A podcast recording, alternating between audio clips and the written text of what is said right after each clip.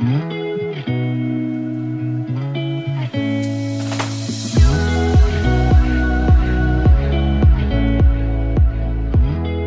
大家好，欢迎来到 Annie 爱情急诊室，我是 Annie，你的爱情诊疗师。在这里，我会解答大家在感情上遇到的疑难杂症，陪你在爱情里成为更好的自己。喜欢我的节目，欢迎到 Apple Podcast、Spotify 给我五星评价，也可以小额赞助我们，支持我持续带来更好的创作给大家。Hello，大家好，现在录音时间是一月十四号。那这几天好像是学测，不知道听众有没有要考学测的朋友？或许比较少了，因为我之前看后台，我们一直以来比较多的族群大概是在二十八到三十四左右。那再来就是二十四到二十八这个族群也蛮多的。那再往下的可能稍微少一点点，但大概就集中在这个年纪。而且我最近发现一件蛮有趣的事情，就是我们的男女比。现在大概一半一半了，之前可能男生会多一咪咪，就是很很少，大概可能。五十四比四十六这种就是男比女五十四比四十六，但是现在可能两个都是五十五十差不多，对，然后就变得比较平均一点。我觉得这个可能是随着刚好在讲哪一种主题啦，有的时候发现哎，刚好讲比较多，说嗯，可能是从男生的角度来讨论说，哎，女生在想什么，这种时候可能男生的就会多一点。那如果是讲比较。内心层面的，或是说有时候比较不敢跟另一半提什么东西，或是自己心里面失恋过后遇到了一些难关，那可能那个时候女生就会再稍微多一点点。每一次都是这样子，就是动态的涨幅，我觉得还蛮有趣的。对啊，如果就是你也可以跟我分享说，你基于是生理男性，或是基于你是生理女性，你觉得听到这些节目，或是你是各个年龄层的朋友听这个节目，对你有什么感受，你都可以在节目里面跟我分享。那如果你是用 Apple Podcast 的话，就你有留言的话，我也会把你的五星评价念出来。对，待会可以再跟大家分享我这个礼拜收到的评价。那大家给我们的好评，其实都是我们继续持续做节目的动。动力哦，那也很感谢大家一直以来的支持。好，那这几天呢，我也是意外连续收到了几个来问他自己的感情问题的提问，那就统一在今天做一个回复。那之后，哎，对，其实你也可以就是用留言的方式，就是那个 Apple Podcast 五星留言的方式来问我问题，那我也会把它念出来，那再来为你解答。好，那我们废话不多说，就来看一下今天的问题。第一个，他说：“哎，你你好，最近和女朋友分手了。”和他是当了很多年的朋友之后才在一起的，在当朋友的过程非常要好，而最后发展为情人。我们之间是远距离，最后因为时间、钱和距离的问题，让我们见面的次数少之又少，一天聊天的内容都不超过十句，都没有办法给对方想要的。也因为现实就是这样，没有办法立即改变，磨合不了就分手了。我们目前退回朋友的程度，但是我真的很爱他，想要透过自己努力来改变阻碍我们的现实，之后再来挽回他。不过在这个过程中，我不太清楚要怎么样跟他相处，也生怕在努力的过程中错失了某些机会。想请问 A 你有什么看法？谢谢。好，看到这里，我想要去把之前的社群的问题叫出来一下，因为我一直觉得好像有看过这个问题。等我一下哦。然后他那时候好像我印象中他是说他想要就是考到那个女生身边的大学吗？好像是这样子。好，我找到，我找到了，我念一下。他说。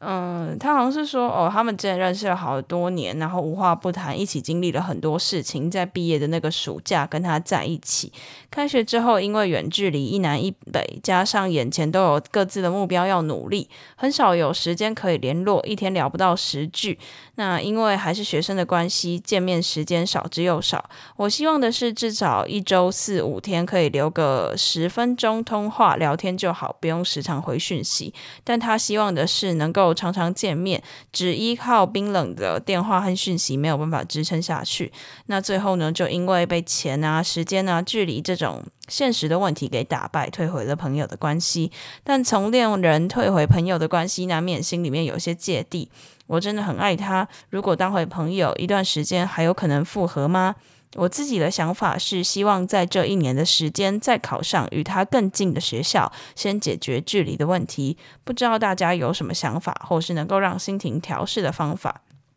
好，那我来看一下其他人给他的建议。有人说，至少你们还有在联络，那就慢慢来吧。那也另外一个说，诶，我最近也有想要追回第一任女朋友的困扰。前阵子跟他吃饭让我有点晕，跟他交往已经是快十年前的事情了。在一起没几个月，双方都不够成熟就分开了。那现在我们都长大出社会，不知道还有没有机会把他追回来。好，那接下来呢？有一位最近社群蛮活跃的伙伴叫做麋鹿，那他的回话我觉得还蛮成熟的，我觉得可以参考看看。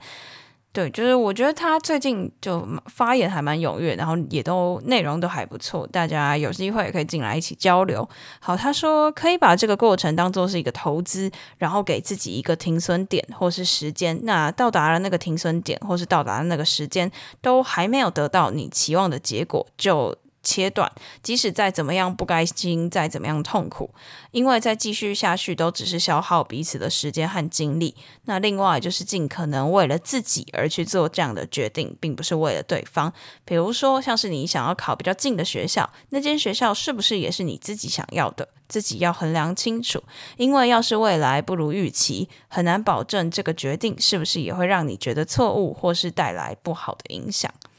然后呢，这个问问题的人就回回迷路说：“哎，谢谢你的建议，决定考那间学校是当初的第一志愿，就在他学校隔壁的县市。现阶段的想法是把心力全部都投在学业上，考上之后再慢慢向外拓展。”提升自己，把他追回来。不过在这个过程，我们以朋友的方式相处，我不太清楚要怎么样拿捏分寸。像是聊天互动的时候啊，我也担心说，如果这段时间太疏远对方，没有把握好某些机会，这一年过后会不会就错失了挽回的时机？那接着呢，麋鹿就回说啦，他说：“怎么样拿捏朋友的间距，我也没有肯定的答案。毕竟以某些角度来说，和他以朋友的身份和你保持距离时，不时的冷漠，你能不能够不在意？”曾经有过感情的人，我是觉得要界定彼此的界限是一件很困难的事。而且你也提到，你担心要是没把握出现的机会，光是这一点，你和他的朋友界定就会变得很模糊，很容易就会踏过那条线。如果他对你还有感情，也许是好的机缘；但要是没有呢，可能会变成反效果。我只能说，多以自己为重心，别想着他会无法挽回。你应该要给自己信心，你要变得更好，再次吸引到他的目光，去回忆起当初是你是怎么样吸引到他的，然后就努力让自己成长。在你成长的过程，他如果也有继续留意你，那自然而然就会被再次吸引的。好，我觉得其实麋鹿他算是帮我回答了我想要说的话，那我就嗯用我的方式再说一下我想要讲的。就我觉得这两个问问题的应该是同一个人啦，就是传讯息传那个匿名提问给我的，还有在社群里面讲的，他们讲的问题其实应该是蛮相似，应该是同一个人。好，我觉得就像麋鹿说的这样子，就是你要发自内心的想要变好，而不是为了他。因为比如说像你提到说你要。重考或是转学，我不太知道你的管道是什么。那你要考到他附近的学校，那是希望说可以去减低当初你们因为距离而分开的这个问题。但要是你因为花了很多很多时间在重考，好了，好，那你说你从呃，比如说从去年九月入学之后，你就花了一整年的时间重考，好好不容易考到跟他附近的大学，可是你却没有成功的挽回他。然后你就发现，哎，因为你是重考，或是你是转学来的，然后可能跟这里人生地不熟，有很多需要重新适应的事情。然后可能跟你同年纪的朋友，他们都已经就是嗯，跟系上的人打交道打得很好，也找到了一群很好的朋友，或者是找到了自己在大学生活的目标的重心等等的。但是你却因为呃离开了原本的现实，而错失了这些。跟朋友相处的时光，而导致你需要比较孤单的自己一个人的去面对现在遇到的那些挑战，你会不会后悔？因为呃，我觉得就是你可能因为因为我觉得像在学生时期会觉得重考或是转学这些其实算是一个蛮大的改变，然后也会面临到心中很多很孤单的时刻，因为等于说你比别人多花了一年，然后你可能跟其他人虽然说大学里面重考是一件很正常的现象，可是你会去对比到跟你同年龄的人，他们现在在做什么，然后你在做什么。如果今天你对这件事情后悔了，因为你没有成功，你对这件事后悔了。你可能会开始埋怨很多事情，就是你会埋怨说，为什么当初我要做这些事？为什么当初我要追他，最后不是也没成功吗？所以我觉得，就像麋鹿说的，也像我自己的节目前面可能有说到，就是你今天做重考这件事，你必须要是你自己也想做。就像你有提到说，诶，你是因为说那一所大学刚好也是你当初的第一志愿，所以你就可以尝试试试看。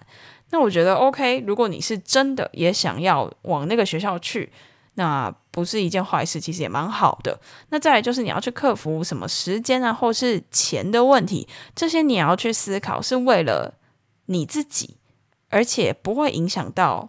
你原先的生活，这样才会是一个比较健康的状态。因为比如说。你想要去，比如说啦，我不太确定你用什么方式去解决钱的问题。假如你是花了很多钱，就是花了很多时间去打工，为了要赚到钱，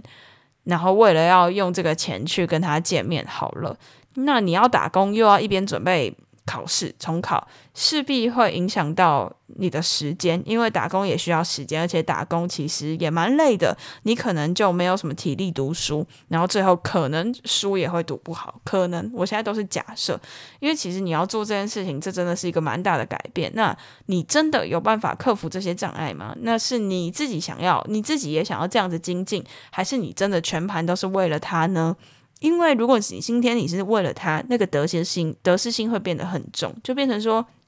哦，我去打工赚钱也是为了他，我去重考也是为了他。那今天有没有成功走向你想要的样子，就会很影响你后续的发展。因为如果今天你没有成功挽回，你真的很容易会把所有问题都怪在。他身上，或是怪在你想要复合这件事情身上。那其实最后，不管对于你个人还来讲，还是你们两个能不能够继续维持朋友来讲，这两个我觉得结果可能都不会是太好，因为会你会在一个很埋怨的状态，然后你们两个之间可能也会因为你有点埋怨这个这个关系，所以你们也更不可能再变成朋友，又或是进一步又再成为情人。这其实都是蛮困难的。那关于你说到说，在这段时间要怎么样跟他相处，我也觉得你就是就自然就好了，你也不用说你一定要去让他看到你的改变什么的，这样子反而过于刻意，会让人很有压力。你不用去想说会错失什么机会，这也是得失心的一部分，就是你让这些都自然而然的发生，你不需要刻意的吸引他来让他注意你，因为如果今天你真的变好了，你你真的就是比如说你。他他发现到说，他又再次被你的那些，就像麋鹿讲的，被你的，比如说被你的努力、被你的认真所吸引，会在一起的，他还是会，他还是会回来，他还是会看见。你不需要特别的刻意去讨好他，或是吸引他的注意，因为其实当你需要透过某些招式来吸引对方注意的时候，这本身就是一个不太对等的关系。你就是做好你自己啊，他会看到的，他终究是会看到。对啊，如果他中间真的出现了其他所谓他会认为更好的人，他就他就去找他们了。那我不觉得这样会是一件坏事，因为他有他的选择，那你也不需要再继续投注时间在这段感情上面。对啊，就是我觉得感情是互相的啦，他想不想要跟你想不想要，这个真的是有时候就没有办法那么 match。那这时候如果你是为了你自己而做，得失心也不会那么重。好，那我们再来看第二个问题。他说：“安妮你好，我最近很幸运遇到了一个我很喜欢的女生，也很幸运的跟她走在了一起。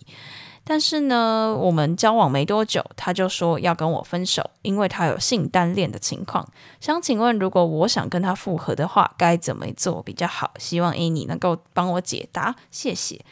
好，那先说到性单恋，性单恋其实就是嗯。”简单来讲，大概就是你本来喜欢的人，比如说我本来喜欢 A，但是当 A 喜欢我的时候，我就开始没办法喜欢 A 了。你可能会觉得这个这什么东西很矛盾，但其实在这个世界上有真的蛮多人有这样子的倾向。那之前呢，关于性单恋的介绍，我们在第十三集。哦，好早！第十三集，我现在回去听，我应该觉得超爆丢脸，感觉很奇怪，我不敢听。就是我之后去翻，我到底以前什么时候讲过？好，十三集跟三十二集，我们都有讲过关于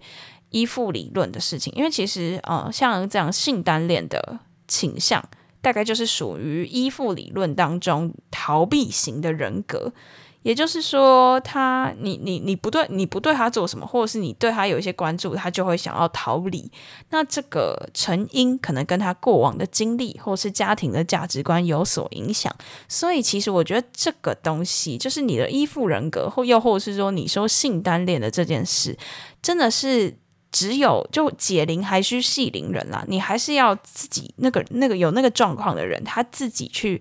他自己去调试的比较多，因为你给他的再多，对于这种逃避的人来说，可能你给他再多，他反而更想逃。所以，呃，他对他自己对这段感情也很混乱，他也需要时间来自己消化。你给他越多，他可能越想逃。所以我现在比较能够跟你说的是说，嗯，我是看一些网络上有一些性单恋的人出来分享。那也蛮多人，就大多数的人说，他们性单恋的原因，可能是因为自己对爱情的想象太过于美好。比如说，像是可能完全没有谈恋爱经验的人，他会觉得他把初恋神格化、理想化，希望爱情一定要到达一个怎么样的模样，他才会愿意进入爱情。所以，他就是有点为什么呢？有某些人会母胎单身很久，其实。以前的我也是这样，就是我对于初恋会有一个太美好的想象，以至于我不想要那么轻易就把我的初恋给出去的那种感觉。那这可能是那些性单恋的人。的成因，也就是说，他诶，他好像看起来有机会跟另外一个人走入关系了。可是因为他对于呃初恋或是对于爱情有太过美好神格化的想象，以至于他开始逃，他开始退缩，他希望就是再观察一下，不想要太快把这一次机会给你那种感觉。那另外一方面，也有可能是因为自己比较自卑，然后会觉得说，哦。A 居然有有 A 对方就是 A A 居然有办法喜欢这么这么不好的我，因为我很自卑嘛，我他们他居然会喜欢这么不好的我，那这样是不是代表他判断有问题？他好像不那么完美了，那就就不符合我前面那个假设，就说我第一第最前面讲说他们会把对方想的太过于美好嘛，所以这么美好的人居然会喜欢这么烂的我，那是不是代表他眼光很差？那他好像就不那么完美，不那么美好了。就类似这种感觉啦，可能没有性单恋的人会觉得有一点荒谬，可是其实仔细想想，我觉得是说得通的。就是说，你对于那个爱情太过于神格化，他爱情，然后对这个想象太过美好，以至于你就不敢随便把这个机会给别人。那我看到了一个性单恋的。的有这个性单恋症状的人，他有一个分享，说他怎么样去调整他的想法。那他现在在调整过后，目前已经有一个男朋友了，就是有有进入关系了。他说，他第一个，他说当时他有先跟对方说明自己的情况，那对方也同意在一起看看。那在一起前，对方跟他说，如果有任何不舒服或者是焦虑，都可以跟他说。然后第二个，他说他一次性的就是一次直接把自己。的缺点都告诉对方，然后如果对方都能够接受，会让他觉得有一种安全感。因为像前面有讲到嘛，说性单恋这些人，可能是因为他觉得自己自己很差，自己非常自卑，觉得嗯，对方为什么会喜欢这么差的我？那好，那我就坦诚相见，跟对方讲我所有的缺点。那如果他都说我可以接受，他也真正的可以接受，那性单恋的人可能就会觉得比较有安全感。对，因为就是好，我也跟你坦诚相见，你也都可以接受，那我们就是说好了的那种感觉。那第三个就是停止把对方过度的美化，因为其实像刚刚有讲到，这些性单恋的人，他们可能会把对方美化成真命天子、白马王子、真命天女，然后因为因为之后不符合自己的想象，就大幅减损对对方的好感，这就是我刚刚讲的。性单恋的人大部分的想法，所以你就要去告诉自己说。呃，和自己交往并不是什么大不了的事情，就是谈恋爱啊，交往并不是什么大不了，或是神仙才可以做的事，就不是什么神仙啊、圣母才可以跟你在一起。你就先想想看，我们只是世界上的两个人，在找更适合、更亲密的相处模式。我们先一起试试看，一起磨合看看，对，然后再来就是你要相信对方喜欢上自己是一件。很正常的事情，就是爱情是一件正常的事，只是两个人在去寻找一个更亲密的相处模式的一个生活形态而已。这样，那这是他讲的，他以上三点他改变的想法的方式，我觉得还不错。对，但是你有听到，大部分都是你自己需要去努力，就是对方他就性单恋的人自己要去努力啦，因为。对方，对方能够做的就是陪伴、信任。然后，如果你他真的喜欢他，能够接受他那些缺点，那就是要跟他互相尊重、包容。但如果真的没办法，也不要给出这超出自己的承诺。因为如果今天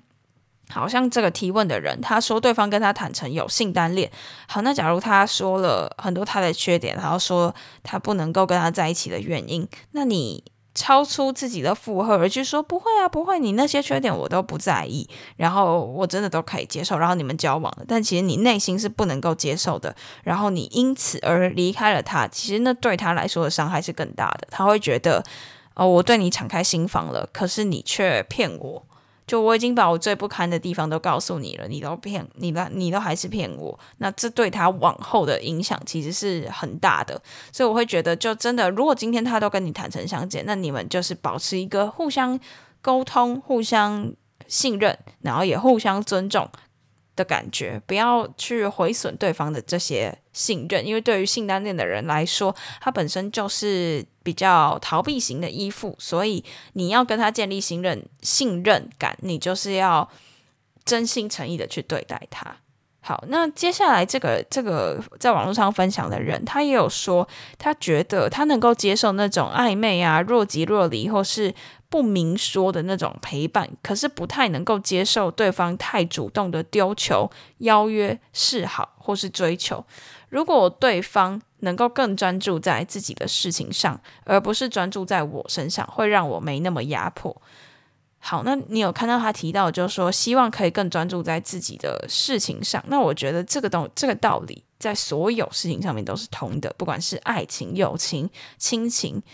都是一样的，也就是我们常常讲的爱自己，就是你不用特别去跟他说哦，我展现我多好多好去给他看，因为其实你这样就是在把他往那个神格化的地方拉。就你要让他知道说哦，我们就是就是一般的朋友啊，就是一般的相处模式，不用去为了要讨好对方，为了要迎合对方，把自己塑造成一个才子很厉害或者什么，因为其实那会让他更有压迫感。因为像性单恋的人，他们就是希望一个比较平常心的相处，不要把那么多就是。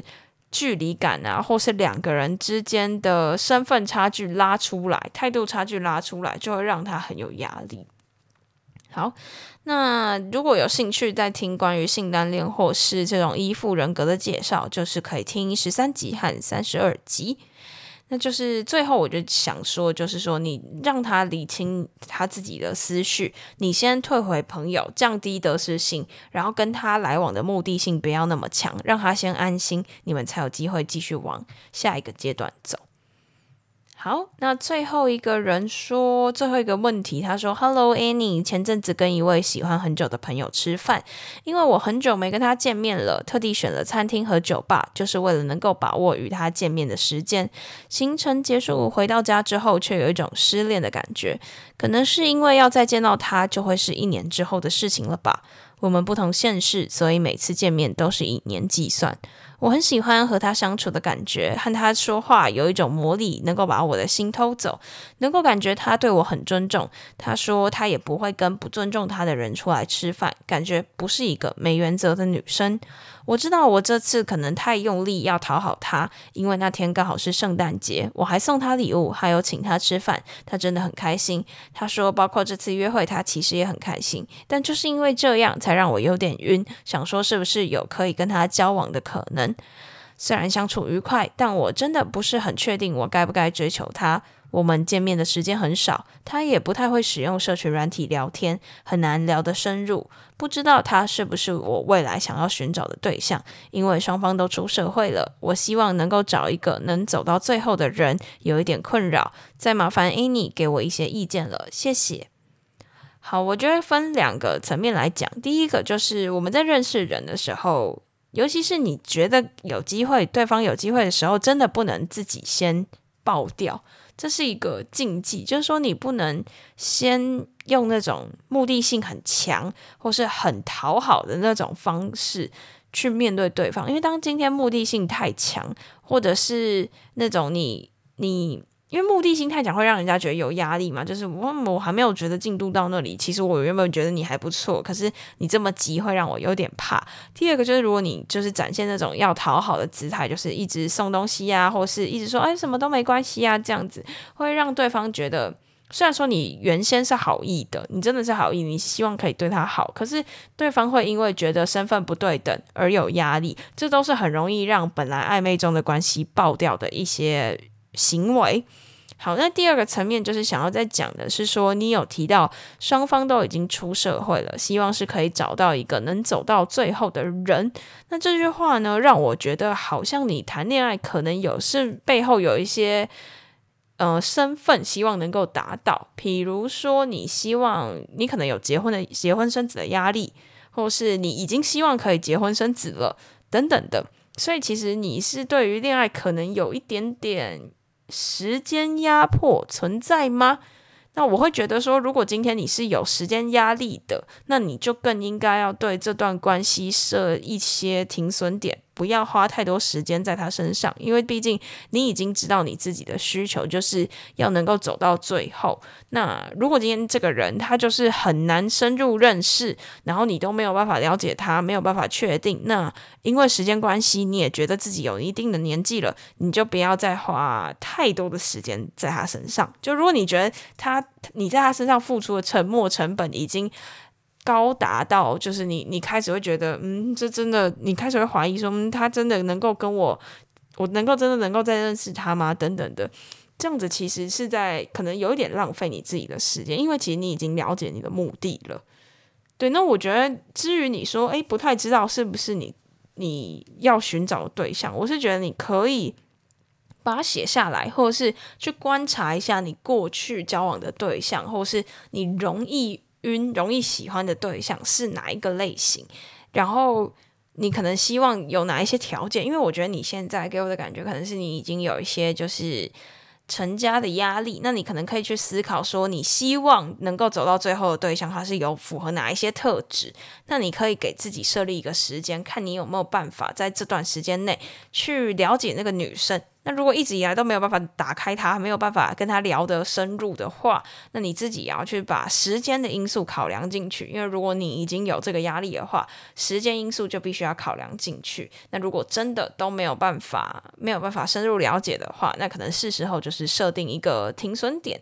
对，因为就前面有讲到说感情是互相的嘛，你想了解他，他不见得想要给你了解，又或者是他不见得能够让你用你能够。你能你擅长的方式去了解他，对每个人都不太一样，所以还是要回归到你为什么进想要跟他谈恋爱的这个需求。然后如果不符合你的需求，那是时候可能就要设立一个停损点。那在进入 Q&A 闲聊时间之前，别忘了追踪我的 IG Annie，你的爱情诊疗师，在那边会跟大家做一些日常的分享啊，也会跟大家有一些问答互动等等的。想要更了解我的话，欢迎追踪我的 IG。那另外呢，如果你正在为情所苦，可以加入我的 LINE 匿名社群，这是一个匿名的群组，那大家都会在里面互相交流、提问、讨论等等的。或许你现在遇到的问题，有人过去有这样子的经验，那就也可以给予你帮助；又或者是你自己的经验，也有可能帮助到其他人。那链接我都会放在下方的资讯栏，欢迎大家加入。